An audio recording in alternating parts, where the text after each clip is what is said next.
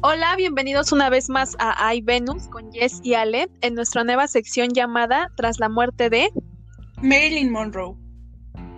Un icono sensual eterno. Bueno, como sabemos, su vida aún oculta grandes misterios y es que a pesar de que ella lo tenía todo aparentemente, eh, se habla de una existencia problemática y todo esto desencadenado por una niñez y adolescencia inestable. Sí, y es que, bueno, Marilyn, Marilyn era, se veía que tenía todo, tenía el mundo a sus pies y un día de repente pues amaneció muerta. Entonces justo eso es lo que hace que este caso sea muy nombrado y muy hablado porque nadie se puede explicar cómo ella se quitaría la vida y se hablan de muchas teorías que eh, dicen que, que fueron el motivo de su muerte. Es muy importante mencionar que, bueno, ella nace en 1926 y su nombre oficial es Norma Jean Baker. Es hija ilegítima. Esto quiere decir que su papá no la reconoció y en ese entonces era un problema que las los niños fueran bastardos. Entonces ella la, registra con su apellido. A los siete años, eh, su madre se, es diagnosticada con esquizofrenia y la internan en un psiquiátrico. Esto hace que eh, Norma pase a ser adoptada y es, entre los 8 a 16 años pasó por lo menos por 10 casas hogares y un orfanato. Eh, a sus 18 años ya se había intentado suicidar dos veces. Una vez fue con gas, como el de la cocina, y la segunda vez fue con pastillas para dormir. Sí, de hecho, este punto que acabas de mencionar de su madre es un punto clave, porque, bueno, ves que mencionaste que a su madre le, le diagnosticaron esquizofrenia. Entonces, esto fue una pista para los investigadores médicos. Es decir, que Marilyn pudo haber heredado una enfermedad mental. Recordemos que las enfermedades mentales también se heredan. Marilyn sabía esto, sabía que había posibilidades de volverse loca en algún punto de su vida y obviamente pues ella temía que esto sucediera, pero obvio pues sucedió porque por algo una teoría es que piensan que ella se suicidó. Sí, de hecho, bueno, eso más adelante se ve en su vida. Eh, toda la depresión que ella tuvo fue causada como por el estrés y el miedo de sentirse sola y llegar a ser lo que fue su mamá. Ella vivió eh, hasta los siete años con idas al hospital con su mamá y la dejaban con amigos de su mamá y con vecinos. Entonces ella estaba muy traumada por lo que le había pasado a su mamá y cómo terminó en un en un psiquiátrico. Entonces Justo por eso eh, ella tiene este tipo de estrés. Se dice que, bueno, en 1945, con 19 años, fue descubierta para un periódico. Estaban realizando fotografías, eh, haciendo visibilizar la fuerza de la mujer para la guerra. Y entonces sale ella como haciendo sus actividades de su trabajo. Y a partir de ese año, y por lo menos en ese año, de que se tomó la primera foto, ella aparece por lo menos en 33 revistas, volviendo, bueno, llegando así a la fama. Sí, de hecho, eh, la descubrieron porque ella trabajaba en una fábrica de, de misiles, me parece, en la Segunda Guerra Mundial.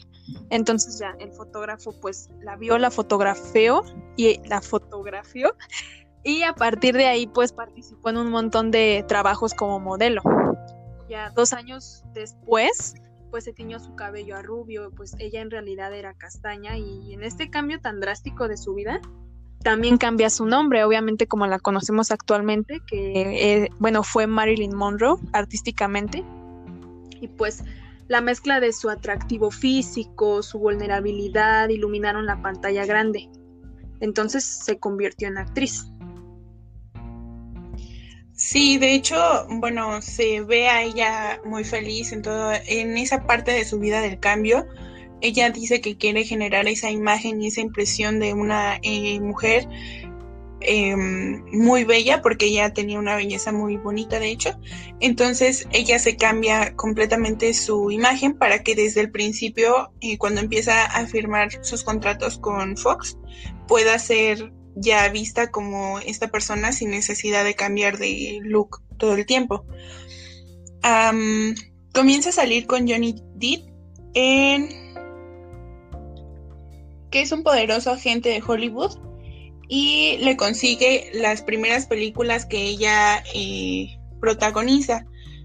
Ahí es cuando eh, se empiezan a tener algunos conflictos porque las personas que salían con ella en las películas decían que ella era eh, muy complicada para grabar y que pues como era en este caso pues la novia de este productor, pues la dejaban seguir adelante con las grabaciones, pero que tenía una especie de inseguridad con, sus escenas que hacían que ella repitiera y repitiera, repitiera y repitiera eh, las escenas. Esto causaba mucho conflicto con el staff. Sí, de hecho, una psicóloga, no recuerdo bien cuál es su nombre, discúlpeme, la verdad no recuerdo su nombre, pero dio a conocer que el escogerse a ser actriz fue también para Marilyn un intento de borrar sus cicatrices psicológicas. Pues al participar en el cine es vista obviamente como una mujer súper adorada y, muy querida por el público. Recordemos que ella era muy, pues sí, un ícono muy, muy, muy sensual, muy, muy bella, como era, era catalogada como una de las mujeres más hermosas de la pantalla. Entonces ella le gustaba que la vieran de esa manera. Y ves que mencionaste que ella hacía que se, repitieran hasta 30 veces las, bueno, ciertas escenas de las películas. Pues eso es, es, que ya ves, ves que ella era muy perfeccionista. Y no sé si sepan, pero el perfeccionismo así extremo es uno de los síntomas de la depresión. Sí, de hecho, bueno, se ve más adelante, en 1950, que muere Johnny Depp, que es como la primera persona con la que se casó en el medio. Ella con 26 años intenta nuevamente quitarse la vida tras, eh, tras perder a su, a su amado. Y bueno, de igual manera ella estaba grabando una película y justo pues comenzaron a tener muchos problemas porque ya no estaba la persona que la respaldaba a ella como actriz. Entonces su profesor de interpretación la encuentra y van a que le laven el estómago puesto que intentó suicidarse nuevamente con antidepresivos. Sí, de hecho, para los investigadores médicos, su herencia de Marilyn, su trauma de infancia, sus extremas inseguridades, porque así como la veían tan bonita, tan hermosa, tan deseada, pues obviamente tuvo una niñez y una adolescencia muy dura y eso le ocasionó un montón de inseguridades, los intentos de suicidio, pues se suman al retrato de una persona que obviamente está atormentada y neurótica. De, igual manera, eh, creen que ella sufría de una grave enfermedad mental. En el momento en el que se realiza un diagnóstico, se afirma que Marilyn tenía depresión crónica. O sea, no es cualquier depresión, amigos, una depresión crónica y una ansiedad crónica es de verdad muy, muy grave. Te provoca un desequilibrio horrible en el cerebro y te va delimitando en pues en toda tu vida diaria. Sí, bueno, continuando como con la línea del tiempo que llevamos, en 1953 ella ya es una estrella de Hollywood reconocida, pero ella quiere dejar de ser esta imagen que la caracteriza, quiere dejar de ser un sex symbol y quiere enseñar a las personas que la están contratando que ella es una actriz realmente y que puede hacer muy bien su trabajo.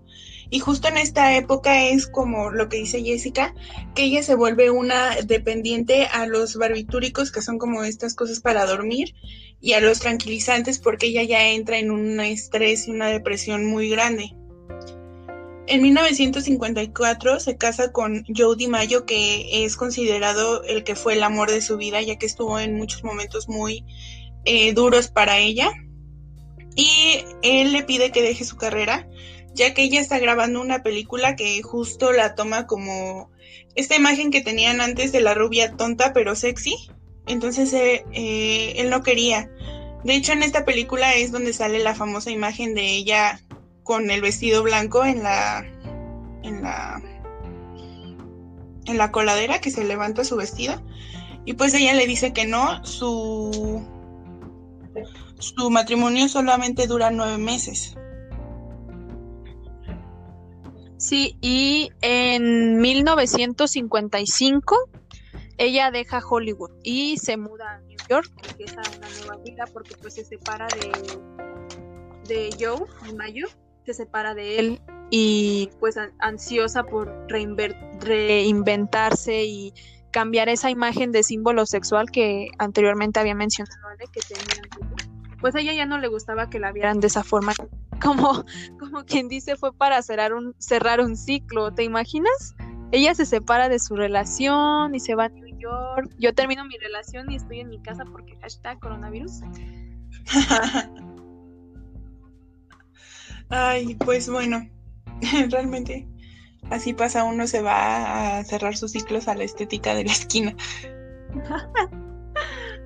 Justo en esta parte es, es importante mencionar que ella ya estaba pasando por una depresión y ella tiene insomnio, lo que hace que de noche y por las mañanas se sienta muy somnolenta y quiera dormir en las mañanas. Entonces su psiquiatra le receta pastillas para dormir causando una adicción, ya que cada vez consumía más y más dosis para poder eh, dormir. Se dice que incluso la llegaron a ver eh, pinchando las pastillas y echando el líquido a botellas de champán para que actuaran un poco más rápido. Y esto causaba obviamente que pues, si funcionaban más rápido al final del, del proceso, pues ella se sintiera como con una resaca o con dolor de cabeza, muy somnolienta también, porque pues las pastillas tienen ese efecto. Y tomaba anfetaminas para quitarse ese efecto y después y pues sentirse activa en el día, lo que pues estaba causando como muchos trastornos y entre ellos le causaba un trastorno de bipolaridad muy fuerte. Sí, como, como dice Ale, no todo fue color de rosa. O sea, a pesar de que se mudó, se mudó a, a New York, pues no todo fue color de rosa, porque en esta etapa fue en la que más comenzó a ingerir fármacos. O sea, su ansiedad iba creciendo cada vez más. Llegó a tener demasiada ansiedad. Ella hasta se preguntaba que por qué era necesaria la noche si para ella apenas existía. Y pues igual a, ingerir pastillas para dormir, para relajarse. O sea, esta mujer vivía ya de pastillas. Recordemos que comenzó a ingerirlas desde edad muy temprana y no dudo que en los orfanatos o casas temporales donde estuvo le daban también pastillas. Así que, pues al tomar tantas, obviamente iba a desarrollar una tolerancia y cada vez tomaba dosis más grandes. Obviamente, esto se convirtió en un vicio. Súmale a eso el alcohol, que incluso las pastillas las mezclaba para crear un mayor efecto de, pues sí, de, relajación. Sí, de hecho, justo, bueno, hay muchos psicólogos y psiquiatras que dicen que eh, si Marilyn eh, estuviera en esta época o hubiera tenido este tipo de trastornos en este en este contexto, pues hubiera sido más fácil poderla tratar porque se hubieran dado cuenta que ella ya no tenía la necesidad de tomar las pastillas, sino más bien que ya estaba generando un tipo de adicción que era ya muy fuerte y que la rebasaba. Eh, por eso ella consumía más dosis. Sí, y fíjate que aquí entra un, un dato curioso que yo leí que, dice, sonreír a, toda la gente de su alrededor era lo que más destacaba de ella, su sola presencia impactaba a todos.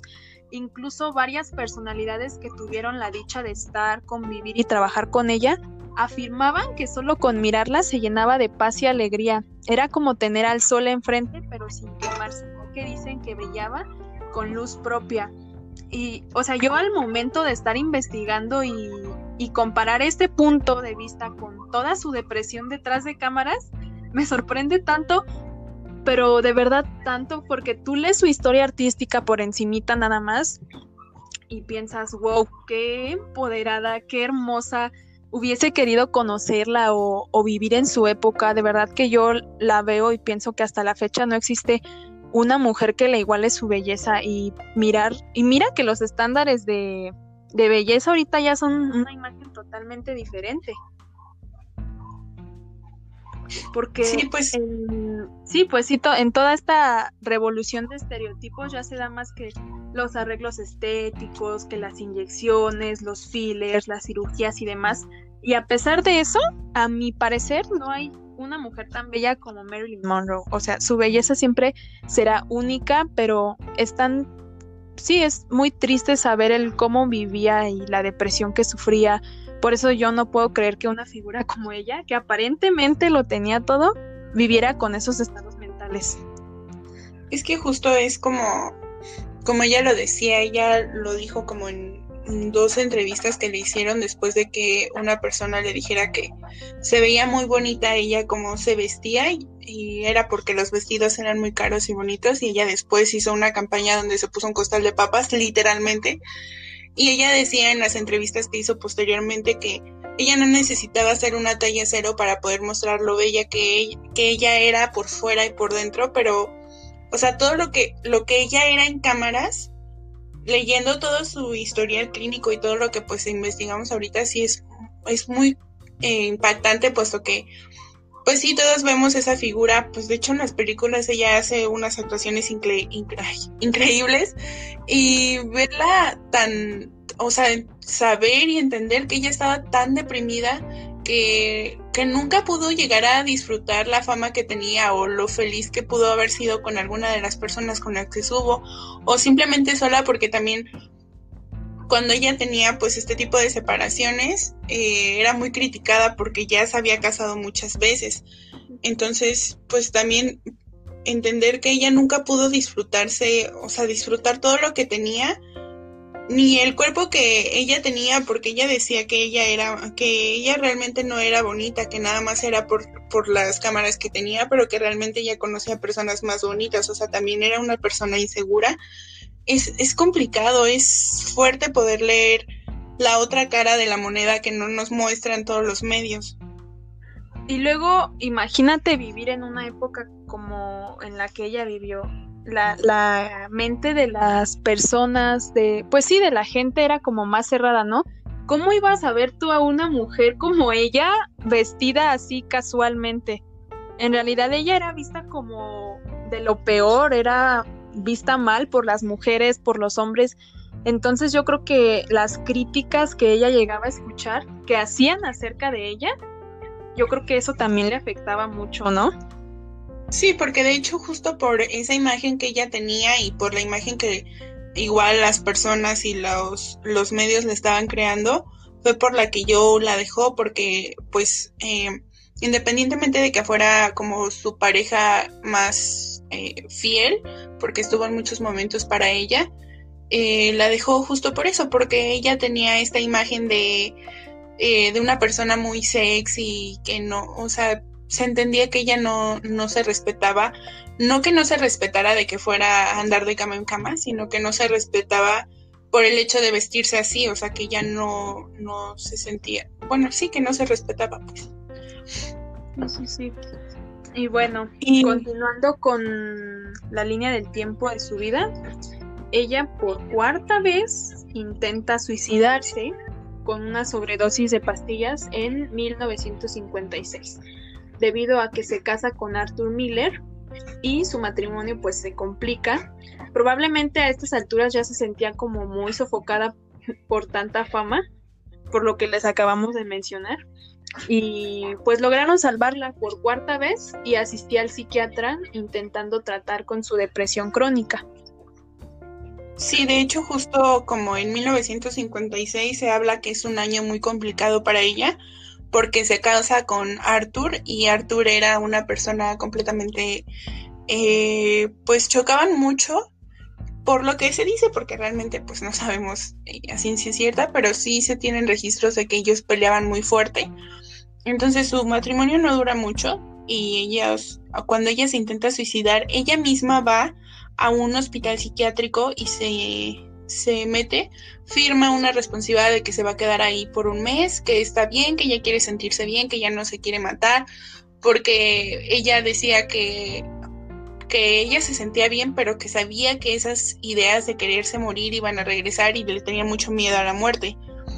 Entonces ella no sabía lo que estaba haciendo cuando firma esta eh, carta de responsiva de que ella está de acuerdo y se encierra, pero ya la encierran como si estuviera realmente loca. La meten en un cuarto donde no hay nada más que eh, como, como colchonetas para que ya no se vaya a pegar.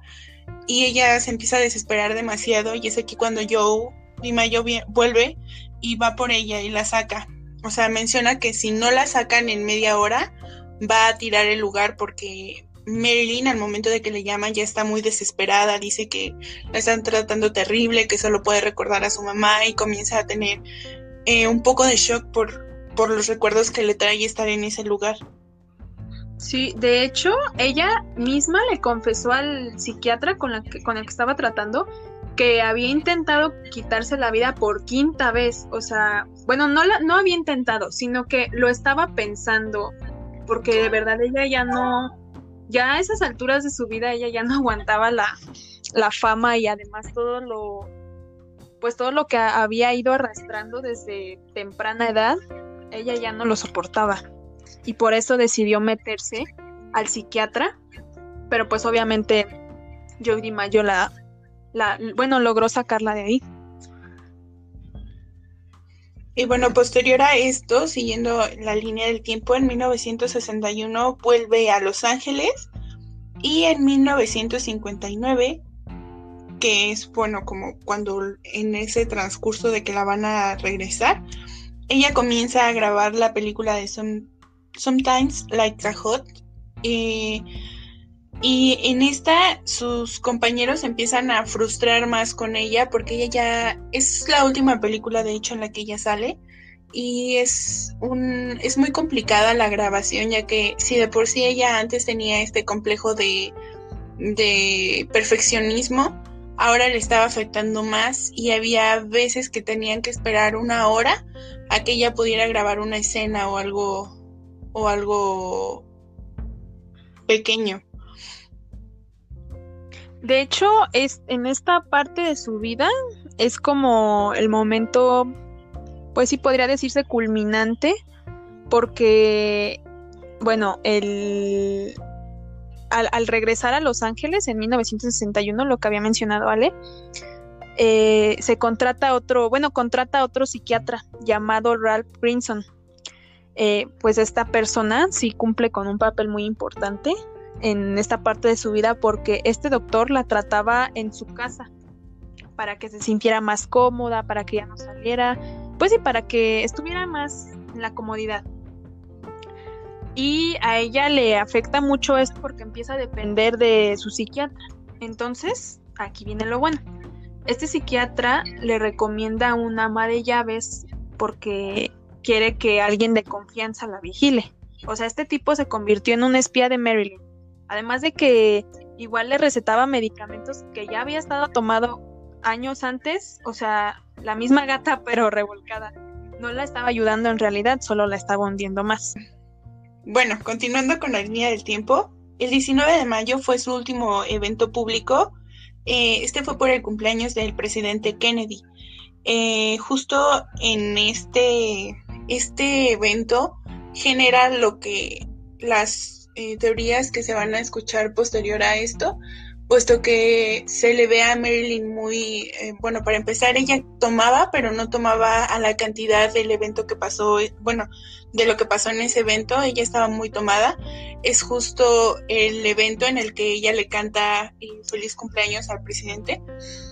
Y a ella se le ve ya muy, muy estresada, se le ve muy rara, como que siempre se le ve en los videos, se le nota a ella como muy seductora hacia, eh, hacia los Kennedy, al presidente y a su hermano, a ambos como que se les ve muy seductora. Y bueno, dicen los expertos que justo este fue como el momento clave que hizo que ella se quebrara. Entonces es por eso que es muy importante, no nada más porque fue el, fue el cumpleaños del presidente, sino también porque fue justo esta fecha en la última fecha que se le vio a ella en cámaras, pero aparte se le vio muy mal, o sea, eso dicen los psicólogos y los psiquiatras de hoy que eso era una señal de alerta clarísima para su psicólogo desde entonces. Ajá, y eh, bueno, el sábado 4 de agosto, eh, un día antes de su muerte, la visita un fotógrafo por la mañana. Por la tarde llega el, el doctor, su psiquiatra, el doctor Grinson, y la encuentra pues deprimida, decaída, ya como que desganada. Y este doctor le pide al ama de llaves que había contratado que pase la noche en la casa de Marilyn. Recordemos que la había contratado para que la vigilara especialmente. Y, ok, yo, yo encontré aquí los datos exactos de cómo sucedieron las cosas. Bueno, obviamente no son exactos, pero lo más cercano dice que a las 7:45 de la tarde, Marilyn llama al, al actor Peter Lackford habla como entrecortadamente, así como llorando, susurrando, y parece como si se estuviera despidiendo de él y, del presidente Kennedy y de su hermano. Obviamente al actor Peter Lackford esto le, le, parece como un grito de ayuda, o sea, se le hace raro que se esté despidiendo de él. Eh, pues por otro lado, el ama de llaves ya está como más atenta a sus movimientos, como que ya la ve rara, ya empieza a sospechar que algo anda mal con ella. A las nueve y media de la noche va a la habitación de Marilyn y como ve su luz encendida, pues da por hecho que está bien. Entonces ahí como que no le preocupa tanto. Pero a las 3.30 de la madrugada, que esto ya sería el 5 de agosto, eh, regresa, regresa a su casa no, no a su casa, a su habitación, perdón, a su habitación. Y se da cuenta que la luz sigue encendida y su puerta continúa cerrada. Pero ella, ella como que la intenta abrir, forzajear la puerta para entrar a ver cómo está Marilyn porque ya no hacía ruido. Entonces ella, como no le abre, no le contesta, le llama al doctor, al psiquiatra, y obviamente la acude enseguida. Entonces Marilyn al momento de que este doctor entra, ella ya está pues tendida en la cama, ya está desnuda con un teléfono en la mano y un montón de botellas de medicamentos junto a la cama. Ahí ya, ya había muerto. Cuando llegan los investigadores a ver la escena del crimen, o bueno, el lugar en donde ella murió, se encuentran con cosas muy particulares, como que, por ejemplo, su habitación estaba muy ordenada. Todas las personas allegadas a Marilyn sabían que ella era una persona muy eh, desordenada, que ella no fijaba su atención en eso, o sea, sí era muy perfeccionista, pero con su trabajo y las cosas que ella hacía, pero con el orden no tanto. Y eh, se encuentra desnuda, boca abajo, con las manos hacia arriba, y los investigadores dicen que ella murió boca arriba. Eso es algo muy eh, raro y muy extraño. No hay manera de que lo puedan, eh, pues, confirmar o que, bueno, puedan saber por qué se volteó. Y también se encuentra que su ropa, la ropa que tenía puesta ese día, se estaba lavando y sus sábanas estaban completamente limpias. O sea, las se notaba y en las investigaciones que hicieron que las acababan de poner y borraron todos sus contactos de su agenda que tenía al lado de su teléfono privado en su mesita de noche. Sí, de hecho, en la autopsia que le realizaron no había rastros de violencia, pero su sangre contenía gramos de sustancias que aparentemente había ingerido y que superaban obviamente el límite que su cuerpo pudiese soportar.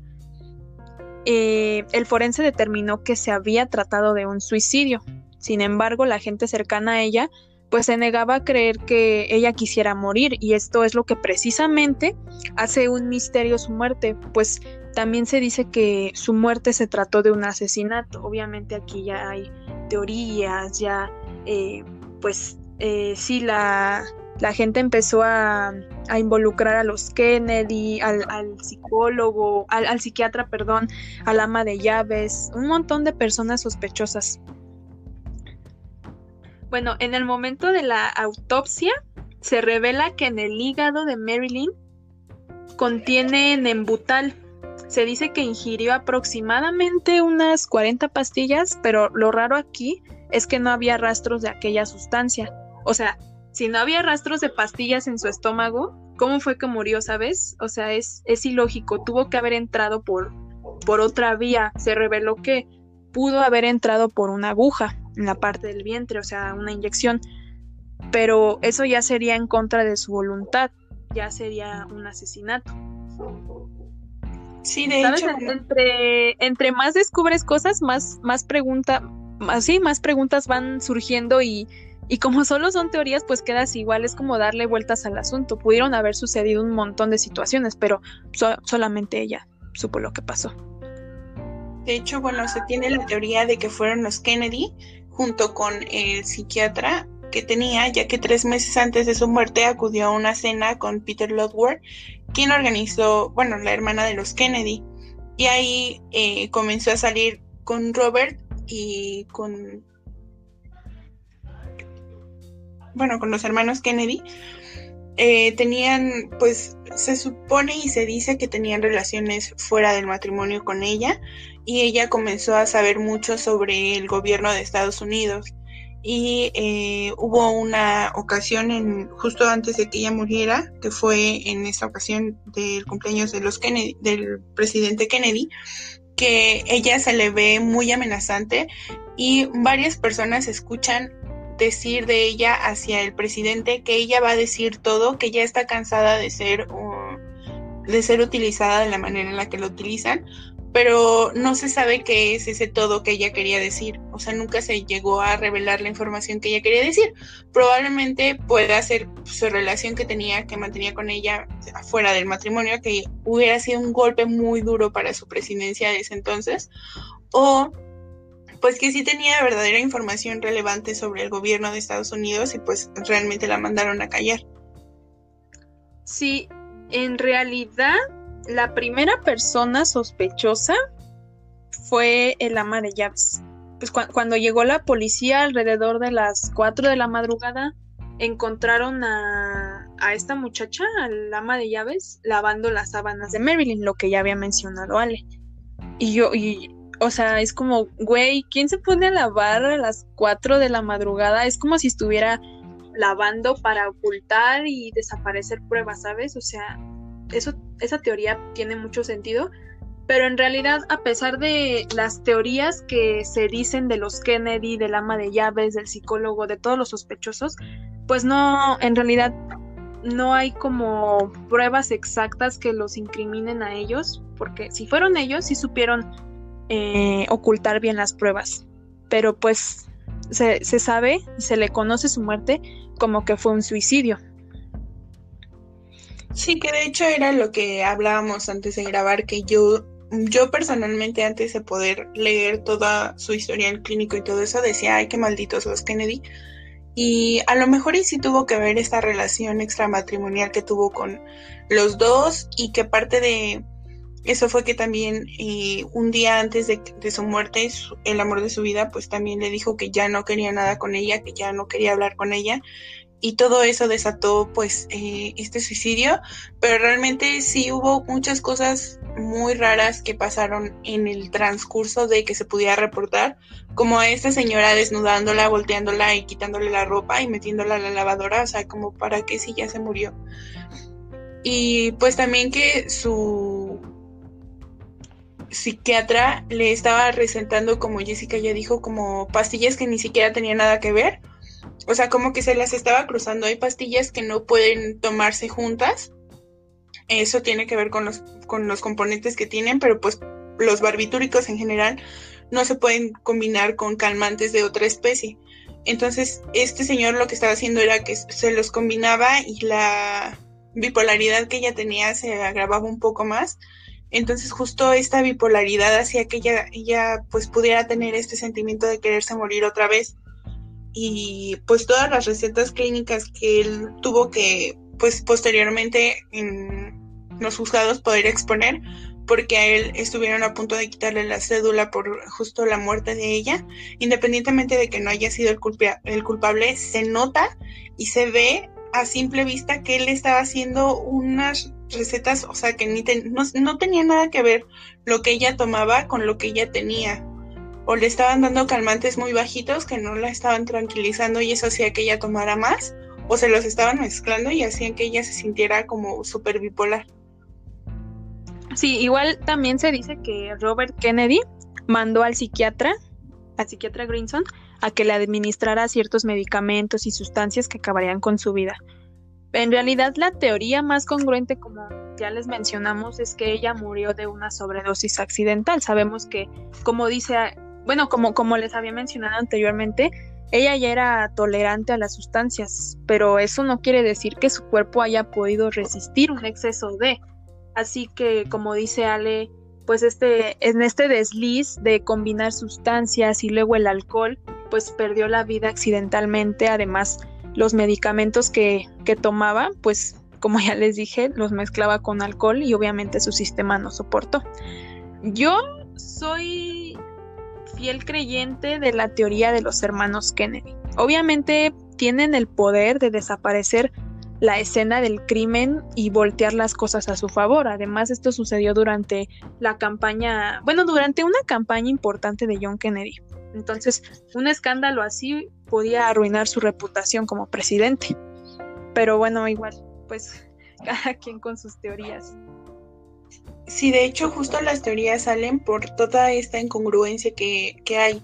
O sea, porque para los investigadores era muy fácil decir se suicidó, por lo mismo que ya les dije yo, que yo pienso, ¿no? O sea, era una persona que tendía mucho a ser psicópata, que se sentía ya ella muy incómoda con la opinión pública que tenían de ella, ella no se sentía justo en donde estaba, las personas que ella amaba o las que quería tener cerca, pues eh, justo en los mismos días como que la alejaron de su vida, tuvo muchos problemas también en su última grabación, que son muchas cosas que se juntan para que ella se pudiera suicidar, pero realmente lo extraño aquí es que no se encuentra el plastiquito de las pastillas en su estómago, lo que quiere decir que ella no tomó pastillas. Entonces se, se habla de que ella se, se inyectó, pero tampoco se haya algún, alguna herida no se llaman heridas, pero pues alguna marca de que ella se haya inyectado. Entonces se dice que ella se inyectó en el ombligo, pero pues tampoco hay pruebas. Em, y comienza a ser todo muy raro por cómo tratan de ocultar su muerte cuando era muy fácil de explicar. Sí, y fíjate que yo aquí tengo un dato curioso, que en 2015 un ex agente de la CIA confesó haberla matado por orden de los Kennedy, porque era un peligro para la política esta mujer y el, y el gobierno de ese entonces. O sea, dense cuenta de la cantidad de información oscura que ella sabía de ese gobierno como para que la mataran. Igual se dice que ellos tenían una cercana relación con la mafia. Yo, bueno, para mí esta es la, la situación más congruente alguno de los momentos más icónicos de esta mujer, de Marilyn Monroe. Como ya les había mencionado anteriormente, la noche en la que Marilyn le cantó feliz cumpleaños al presidente, ella llevaba puesto un vestido en tono nude con 2.500 cristales cosidos a mano. En este momento, bueno, este momento fue considerado como el estar desnuda y a la, y a la vez vestida ante el presidente de su país. Fue sin duda una escena de erotismo, una escena íntima frente a miles de espectadores. Eh, pues recordemos que tres meses antes de, de, esta velada, el presidente de los Estados Unidos y Marilyn Monroe habían comenzado un romance oculto. Y este vestido que usó aquella noche eh, fue rematado por casi 5 millones de dólares en noviembre de 2016. Sí, de hecho, ese, ese vestido se lo. O sea, era tan pegado que se lo cosieron cuando ella se lo puso para que quedara completamente pegado a su figura. Porque eso era lo que ella quería mostrar en esa noche. Sí, porque pues el presidente y ella ya tenían ahí sus que veres, ¿no? y bueno, otro momento icónico de la vida de Marilyn, cuando posó con un saco de papas, ese, también ya lo habías mencionado hace rato, como si fuera un vestido. Este momento tiene una historia. En 1952, ella fue invitada a los premios Henrietta, premios que los conocemos actualmente como los Globos de Oro. Bueno, Marilyn asistió con un vestido de terciopelo rojo con un escote de corazón y, corte de sirena. Obviamente, pues este atuendo desató las críticas de varios periodistas. Una de ellas dijo que el vestido era demasiado escotado y ajustado. También dijo que Marilyn parecía vulgar y barata. Era lo que les mencionaba, que ella era considerada como una mujer de lo peor. Eh, y bueno, ella, la periodista dijo que hubiera estado mejor con un saco de papas, o sea, con un costal, pues. Eh, y bueno, los publicistas de Marilyn se enteraron de, dicha crítica y decidieron realizarle una sesión de fotos a Marilyn vestida con un saco de papas para demostrar que incluso vestida así podía lucir espectacular, porque obviamente esa mujer tenía una figura, uff, de ese entonces, ¿verdad? Eh, obviamente las fotografías que se le tomaron en esta campaña pues se difundieron a varios periódicos estadounidenses. Y otro momento icónico de su carrera fue el que también ya había mencionado Ale, la escena donde su vestido emprende vuelo de una coladera alcantarilla y es una escena eh, considerada como la más icónica del siglo XX y de su carrera, de hecho, porque hay muchas figuras de ella, que casi la mayoría de las figuras de ella que han realizado son justo con esa escena de la alcantarilla. Sí, sí, sí. No, ella en su momento fue un hit. Pero lástima que mira, detrás de, de toda su vida exitosa, de su figura, de su belleza, pues escondía una triste historia de su niñez, de su adolescencia. Por eso luego no me dan ganas de ser famosa. no, es que siento que igual como que la vista pública realmente es muy complicada de llevar. No, la verdad es que un famosillo así de que, no sé, de que Maribel Guardia o algo así, pues, pues, no sé, siento que es más fácil de llevarla como alguien que ya está en la visión de, de, todo el mundo como lo era Marilyn y por, no sé, por ejemplo, en este momento, pues Ariana Grande o Lady Gaga que tienen la vista de todo el mundo y que todo el mundo las puede juzgar, pero pues ellas no pueden decir nada porque pues son juzgadas. Siento que es muy complicado ya, la verdad. Sí, no, pero igual y luego siento que los medios sí se pasan con sus comentarios. Luego creo que también deberían de medir sus palabras porque son, son personas, o sea, tú las ves famosas eh, en, en, el éxito, en la cima, pero en realidad son personas como cualquier otra persona, tienen necesidades, tienen sentimientos. Entonces los medios creo que no se ponen a pensar en eso. Obviamente pues es su trabajo, ¿verdad? Pero creo que no es, no justifica que muchas veces tengan que cuidar sus palabras al hacer ciertos comentarios de un artista. Y bueno, así damos eh, por concluido este episodio. Esta fue la vida tras la muerte de Marilyn Monroe. Esperamos que les haya informado y pues eh, y que les haya gustado. Recuerden que cada eh, domingo vamos a estar subiendo contenido a este podcast el día de hoy tocó eh, una sección de Tras la muerte de. Probablemente va a ser cada 8 días, no, cada 15 días. Entonces esperamos que estén al pendientes del podcast. También esperemos que nos sigan en nuestras redes sociales. Yo aparezco en todas las redes sociales como arroba Alejandra Gomar. Y yo estoy en Twitter como pretete-yes con doble S. Y en Instagram me encuentran como y.esic.a. Y tampoco se olviden de seguir el Instagram de iVenus, arroba guion bajo iVenus. Y esperemos que les haya gustado mucho. Ok. Así que nos seguiremos escuchando por aquí y nos vemos pronto. Bye. Bye.